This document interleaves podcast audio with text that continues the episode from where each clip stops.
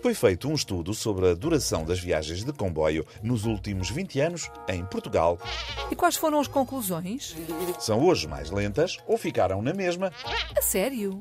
Por exemplo, a viagem entre Porto e Faro demora mais 15 minutos do que em 2016.